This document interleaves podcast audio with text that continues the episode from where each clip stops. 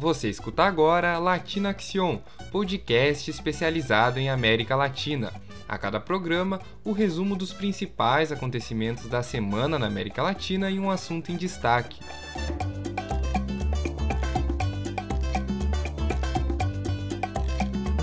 Eu sou Denzel Valiente e o tema do podcast de hoje é os processos migratórios na América Latina. Mas antes você confere o que foi notícia essa semana.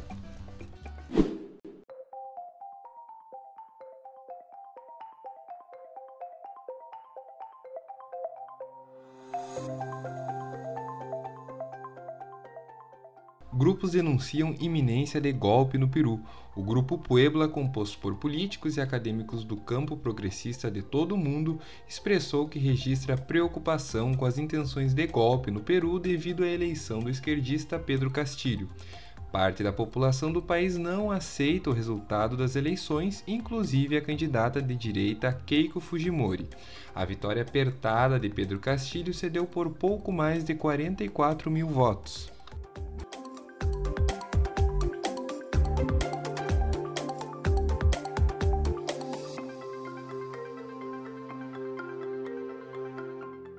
Cuba tem perda de 9,15 bilhões de dólares em 2020 devido às sanções econômicas dos Estados Unidos.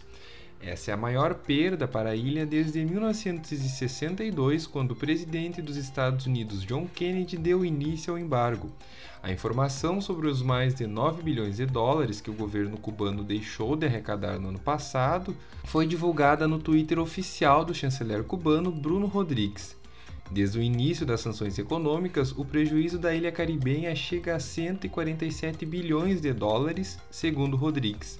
Esses dados fazem parte de um relatório que o governo cubano apresenta anualmente desde 1992 na Organização das Nações Unidas. A medida visa denunciar e acabar com as sanções unilaterais. Durante o governo de Donald Trump, os Estados Unidos intensificaram as restrições a Cuba. Houve bloqueio do fornecimento de combustível para a ilha e aumento das restrições para turistas estadunidenses que desejam viajar ao país caribenho. Em janeiro deste ano, os Estados Unidos voltaram a incluir Cuba na lista de países patrocinadores do terrorismo, em mais uma medida contra o governo socialista de Miguel Dias-Canel.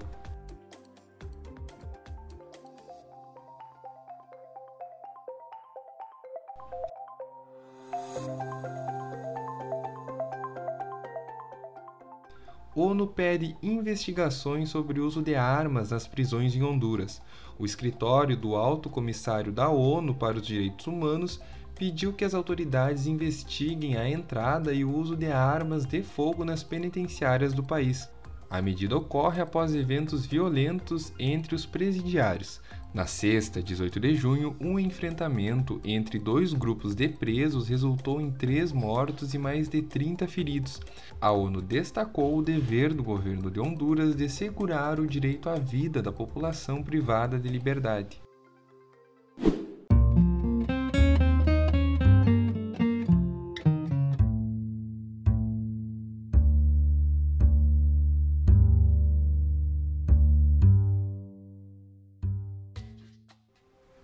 Está pasando mucha hambre, demasiada hambre. Aquí no puede decir nadie que no está pasando hambre. Con la situación que puso Maduro.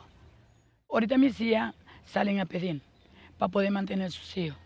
Tengo unas embarazadas que no tienen para comer y tienen que salir a pedir al mundo. A lo menos yo me paro aquí a mi vecina toda la mañana, voy, le lavo los corotos, le barro el piso, para que ella me dé el desayuno mío y el del bebé no se encuentra un aceite, porque para comprar un aceite tiene uno que tiene millones. Antes, cuando Chávez estaba en el mandato, uno hallaba para comer. Ahora uno no haya nada que comer. Toda la vida yo he vivido en rancho.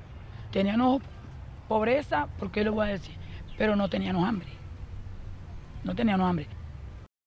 A gente inicia então o tema do podcast de hoje com esse depoimento dado por uma venezuelana para o documentário A Crise de Fome na Venezuela, da BBC Mundo, e ele exemplifica um pouco da situação que a Venezuela enfrenta e que fez milhões de venezuelanos migrarem para outros países.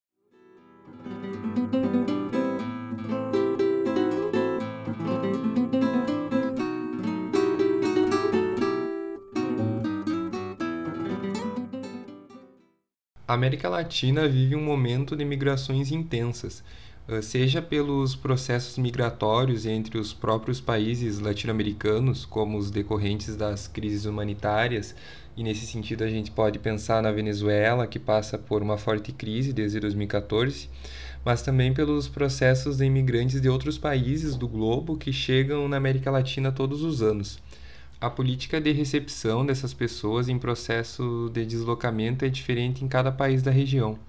A gente vai ouvir agora o Xavier Rodrigues Franco, que é cientista político e vai falar um pouco uh, como o ato de migrar está relacionado a nós seres humanos. Primeiramente, obrigado pela invitação. Sou um cientista político hispânico venezuelano.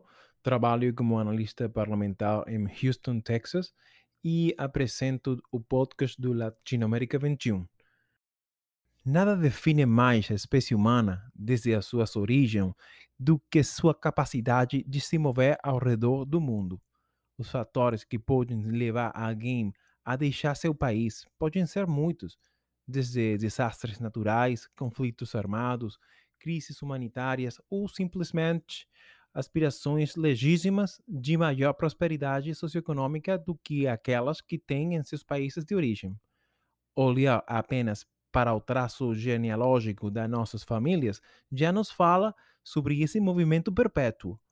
Pode ser qualquer cidadão que simplesmente aspire a um futuro melhor para si e para sua família.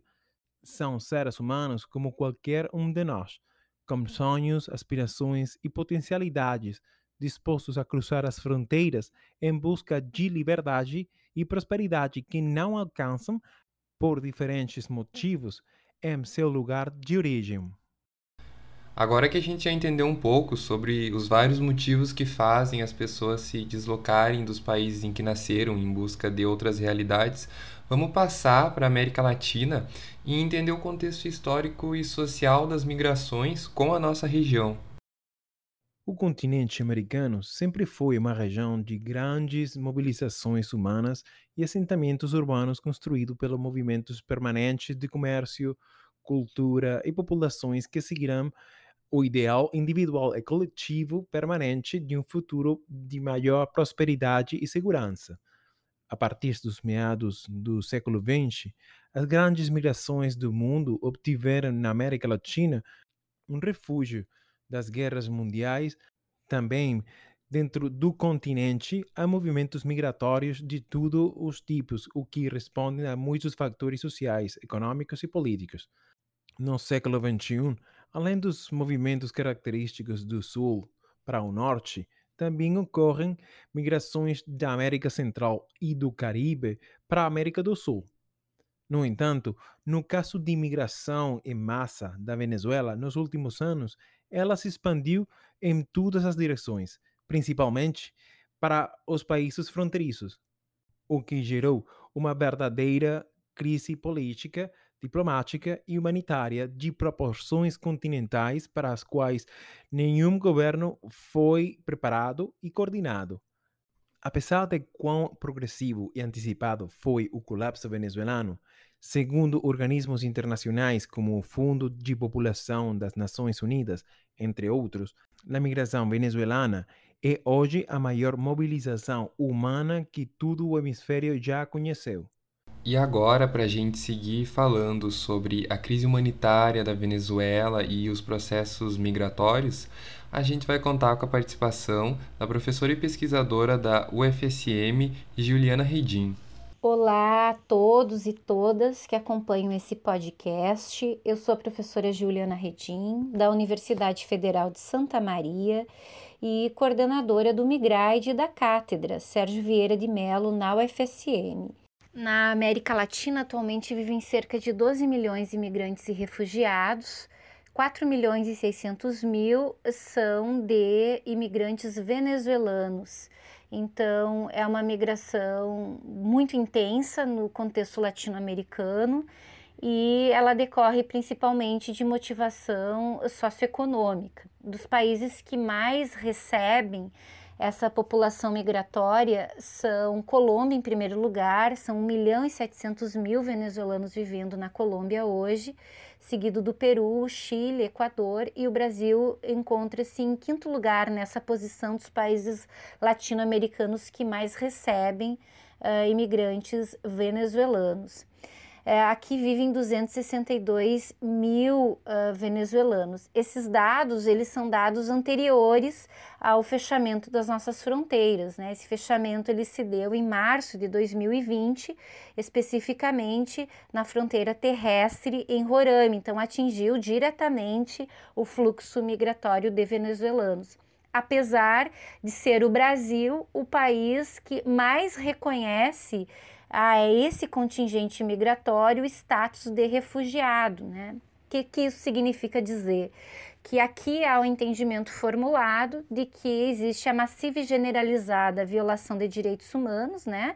É, de nacionais venezuelanos, é, de venezuelanos, então por essa razão Uh, se concede o status de refugiado e se aplica todo um sistema de proteção a esse grupo de imigrantes, né? O que, que uh, tem nesse sistema de proteção? Principalmente o princípio da não devolução. Esse princípio ele impede que uh, refugiados venezuelanos sejam submetidos a medidas compulsórias de retirada do país, né? Exemplo da deportação, eh, repatriação, até mesmo eventual extradição. Isso não é possível quando se trata de um refugiado. Além disso, se coloca esse grupo de imigrantes sob a proteção do Acnur, que é a Agência das Nações Unidas para Refugiados. Então, para o imigrante é importante o reconhecimento desse status. De outro lado, eh, considerando a característica dessa migração, que é uma migração uh, muito potencializada né, pelas questões socioeconômicas e que tem uh, muito forte a própria mobilidade como uma possibilidade de uh, também promover as chamadas remessas, né, que é levar ao país de envio o suporte àqueles que ficaram, né, que são os recursos financeiros, que são uh, o suporte do ponto de vista de segurança alimentar. Uh, quem tem o status uh, de refugiado também, em contrapartida, tem mais dificuldade de retornar para o país de envio, precisa pedir solicitação né, do governo que recebe. Então, são algumas questões ligadas ao status ou à categoria migratória que cada governo uh, reconhece em relação ao sujeito da migração. E sobre as políticas migratórias, a gente retoma agora a fala do Xavier Franco. América Latina, especialmente a América do Sul, nas últimas três décadas estabeleceu importantes avanços jurídicos que contribuem para a proteção e assistência aos refugiados e imigrantes.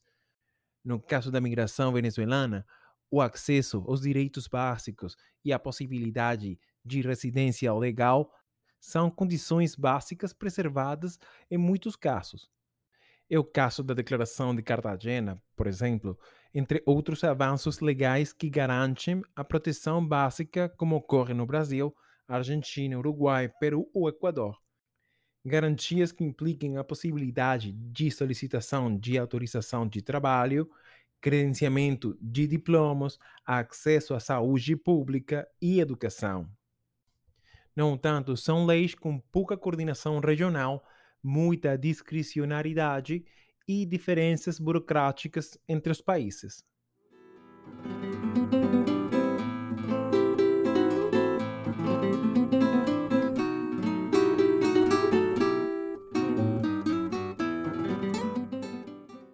E como é a política brasileira com migrantes internacionais e refugiados?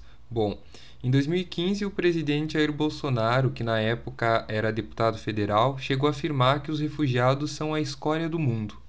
Mesmo assim, o Brasil tem se mostrado menos hostil que os Estados Unidos, por exemplo, quanto às políticas para refugiados. Entretanto, com o início da pandemia do coronavírus e o fechamento das fronteiras, os imigrantes têm entrado no país por rotas ilegais e perigosas. A Juliana e o Xavier vão explicar essas realidades.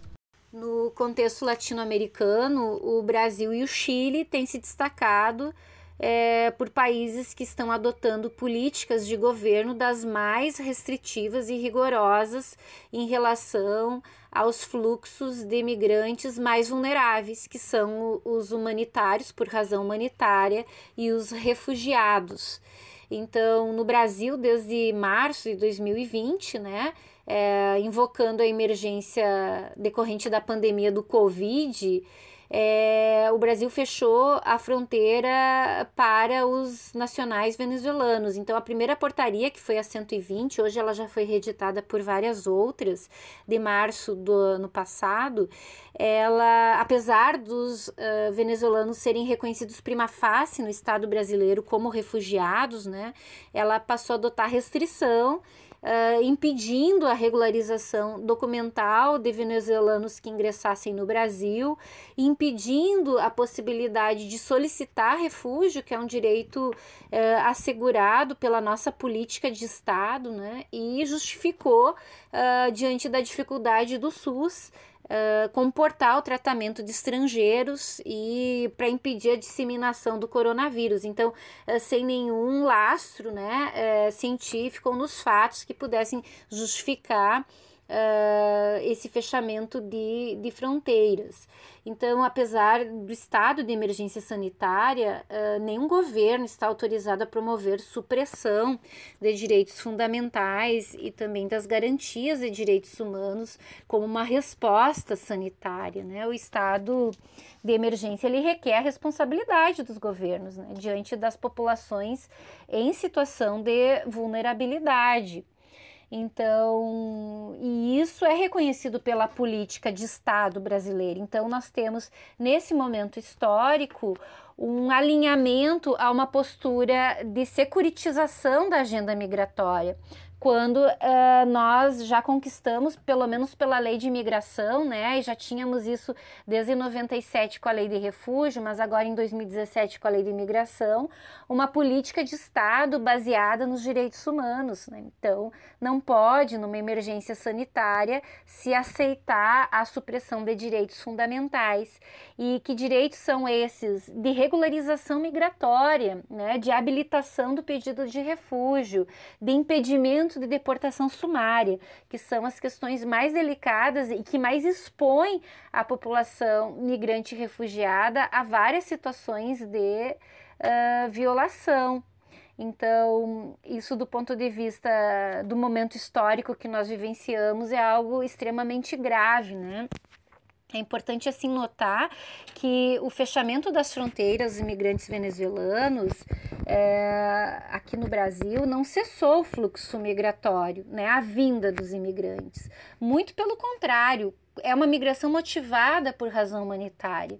Então, os, os imigrantes continuam no processo migratório, só que uh, sujeitos a rotas de migração de alta periculosidade, né? Uh, totalmente expostos às várias situações que implicam uh, não poder ter uma via né, segura oferecida pelo Estado de acolhida. Então, isso é algo bastante grave. Além disso, os imigrantes que vêm é, nesse contexto de fronteira fechada, ou seja, são impedidos de regularizar sua documentação, também não conseguem participar da chamada Operação Acolhida do governo federal, que ela se destina justamente a dar respostas, né, sobretudo do processo de interiorização da população uh, imigrante venezuelana no Brasil, ou seja, resposta de políticas públicas, né, de condições de uh, acolhimento, né, abrigamento e também de estabelecimento no território nacional. Então, o que, que, se tem hoje é uma situação de insegurança jurídica, né, que é produzida por atos administrativos contrários à lei. Hoje, a última portaria é a portaria 624 e que ela continua fechando as fronteiras especificamente ao fluxo de imigrantes venezuelanos e também prevê algumas outras situações em aeroportos, né?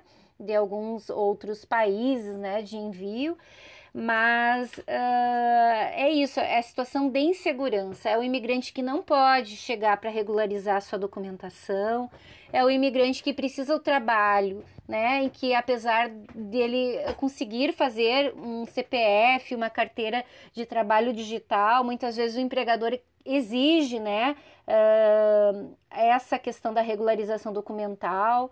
Então, é uma situação de muita vulnerabilidade, porque passam imigrantes uh, humanitários e refugiados que não conseguem se uh, regularizar.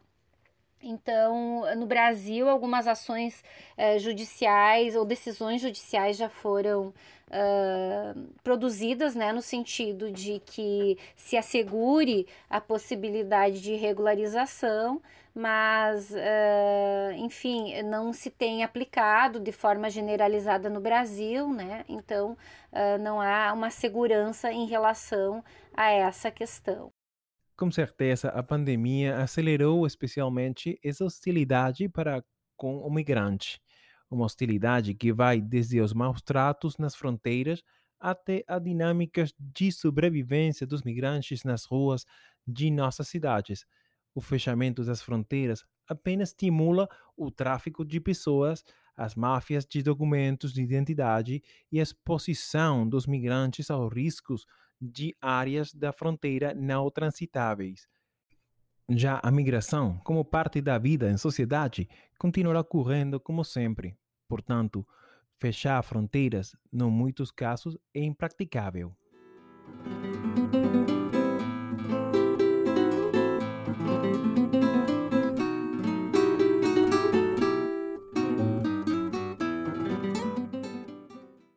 Crise na Venezuela vem se intensificando desde 2013 após a eleição do Nicolás Maduro. A partir de 2014, a população começou a sofrer os impactos econômicos, quando o barril do petróleo foi desvalorizado e a economia venezuelana começou a desmoronar. Desde então, o país atravessa uma grave crise política, econômica e humanitária. Agora a gente vai ouvir o depoimento da Angela Lopes. A Ângela é venezuelana e está atualmente morando no Brasil. Ela vai relatar os problemas sociais e políticos que os venezuelanos enfrentam e os motivos que fizeram ela vir morar no Brasil. Eu sou a Ângela, tenho 26 anos e sou venezuelana. É, sou da cidade de San Cristóbal, que é a fronteira com Colômbia. Já faço uns quatro anos que eu tô aqui no Brasil então, um, o principal motivo, assim, pelo qual eu vim para o Brasil é pela situação econômica e social que se tem lá. É, coisa que afetou diretamente o funcionamento das faculdades e foi isso que me fez é, procurar outras alternativas, assim. Um, por causa da, da verba ser diminuída para as universidades públicas, um, a minha universidade fechou. Eu fazia arquitetura, eu estava no segundo semestre da arquitetura. E as universidades tiveram que ser fechadas porque não tinha como funcionar. Então, é, isso foi uma das questões assim que me fez procurar outras alternativas para continuar estudando. Efetivamente, tem um, nos últimos anos teve uma migração muito grande de venezuelanos, tanto para a Latinoamérica como para outras partes do mundo, por causa dessa mesma situação, da escassez. É, teve épocas assim que não, a gente não, não encontrava é, produtos de primeira necessidade, tipo shampoo, sabonete, é, arroz, hum, remédio, então era algo muito, muito complicado extremamente é, difícil de achar, nem, nem era porque o preço fosse alto, mas porque ele simplesmente não tinha, assim, não tinha acesso a esses produtos dentro do país. Então, a forma em que a gente achava ou a gente encontrava para conseguir esse tipo de produtos era muito através das fronteiras. Assim, a minha cidade, por exemplo, ela é fronteira com a Colômbia. Então, era uma vantagem que a gente tinha é, das outras cidades do país, em que a gente podia procurar esses produtos na fronteira, ou trazer eles, ou pagar para eles é, chegarem pra gente, enfim. É, isso na época que eu vim pra cá. Isso foi em 2017 até 2018, 2019, assim, é, de um ano pra cá, 2020 mais ou menos, isso tem mudado, assim. A escassez de produtos e, e de remédios é, não, não acontece mais. As pessoas conseguem os produtos e tudo, as coisas que precisam. O problema é que agora não tem dinheiro para comprar. Antigamente, as pessoas até poderiam ter dinheiro para comprar os produtos, mas não achavam. E agora tem os produtos, só que com preços extremamente altos, assim, que não não não batem assim com o salário que as pessoas ganham lá por causa da superinflação. Então, o dinheiro, o bolívar, que é a moeda venezuelana, ela não tem quase valor nenhum, assim, em comparação ao dólar ou em comparação a outras moedas. Então, tanto que a Venezuela tem um dos salários mínimos menores do mundo, assim, o salário mínimo é, por mês chega a ser uns 5 dólares, sendo que o valor de, por exemplo, um pacote de arroz, um quilo de arroz, é 4 dólares, shampoo é 3 dólares, entendeu? Então, tipo, não tem um equilíbrio entre o salário e, o, e os produtos. Então, o que, é que tem acontecido? Como que a gente consegue lidar com isso? Por causa de toda essa migração, que geralmente foram as pessoas mais da minha idade, pessoas mais jovens, é, e, e tenho, garanto, assim, que, tipo, todas as famílias venezuelanas têm pelo menos alguma pessoa que está morando fora do, do país, da Venezuela, que a gente tem encontrado é assim, uh, quem está fora manda dinheiro para as pessoas que estão dentro do país se sustentarem conseguir comprar os produtos que eles precisam.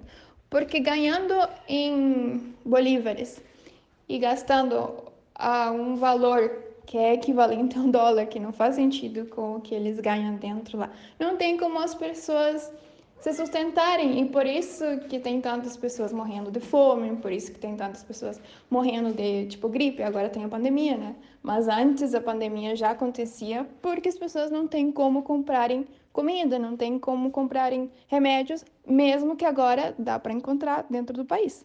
Isso falando da parte mais é, da economia, né? E o que eu vivo é, dia a dia com a minha família que mora lá ainda. É, tem também a questão da, da moeda em si. O Bolívar, que é a moeda nacional, ele está basicamente eliminada, assim, porque pelo mesmo motivo, né, que a moeda não tem um valor, as pessoas têm se adaptado a começar a utilizar a moeda do dólar ou os pesos colombianos, no caso da minha cidade e outras cidades que têm fronteira com a Colômbia. Então, essas são as moedas que circulam dentro do país, mas isso é de uma forma ilegal, não é nada, não é nada estabelecido, assim. Essas são as alternativas que as pessoas que moram lá têm achado para conseguir se sustentar, porque não não tem outra forma, assim. Então, isso é uma das coisas que acontece. Obviamente, todas essas questões também, é, como eu falei, acabam afetando eh, o funcionamento de, das universidades públicas e privadas também, porque né, as pessoas agora não têm como pagar uma universidade pelo mesmo motivo. Eu tenho amigos que ainda moram lá, que ainda que estudavam comigo, e as universidades simplesmente pararam, assim, sabe? E agora com a pandemia tem essa questão, mas isso foi desde antes da pandemia, assim.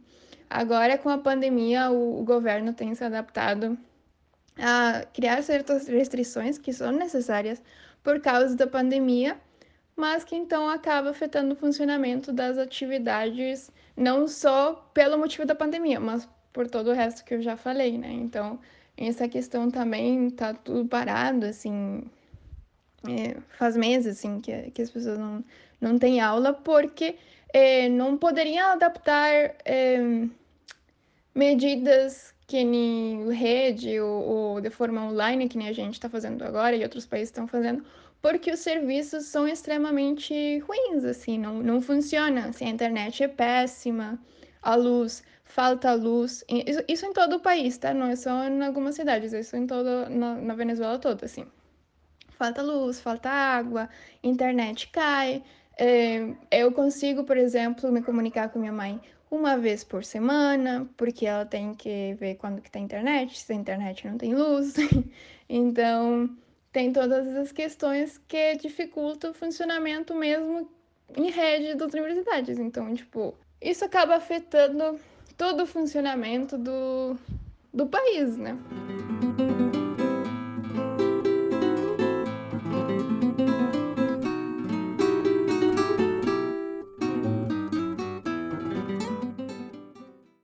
Vamos ouvir o Xavier para entender um pouco mais sobre a situação do país.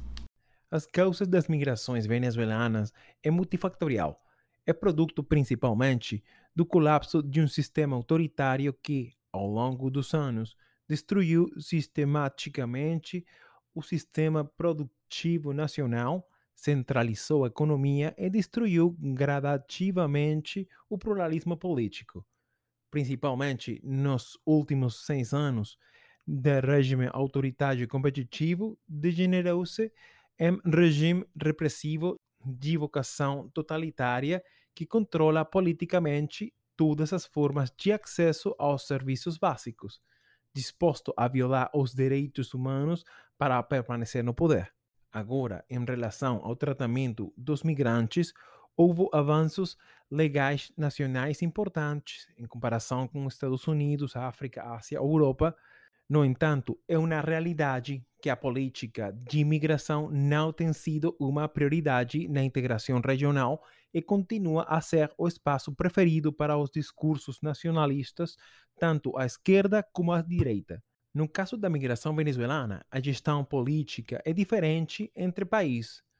Há países que estão mais entendendo a complexa crise humanitária que o país está enfrentando, no caso do Brasil, Chile ou Colômbia, não tanto tem havido países muito mais hostis e às vezes criminosos como o tratamento de imigrantes venezuelanos, como é o caso de Trinidad e Tobago, Panamá ou México.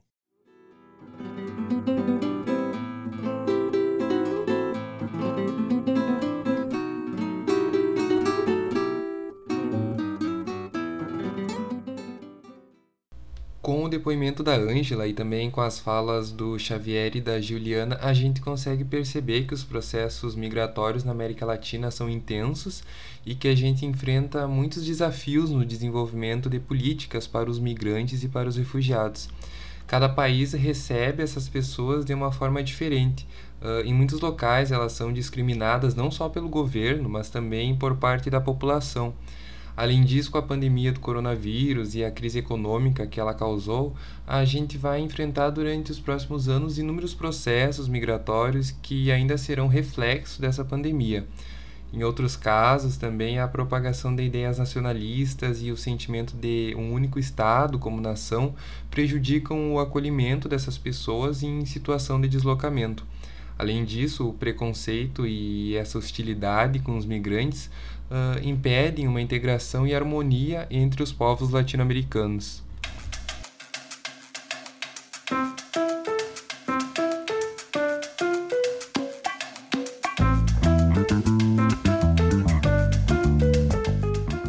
E assim a gente encerra esse episódio do Latino Action. Eu quero muito agradecer a participação do cientista político venezuelano Xavier Rodrigues Franco, também da professora e pesquisadora da UFSM Juliana Redim e da Angela Lopes, venezuelana que atualmente vive no Brasil.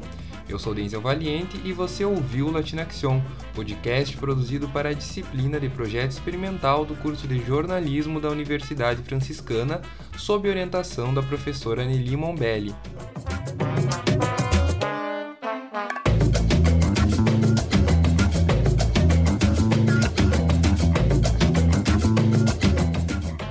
Não esqueça de nos acompanhar pelo Instagram @latinaction Além disso, você encontra o Latino Action nos principais tocadores de áudio. A todos os latino-americanos, um ótimo final de semana e uma ótima semana.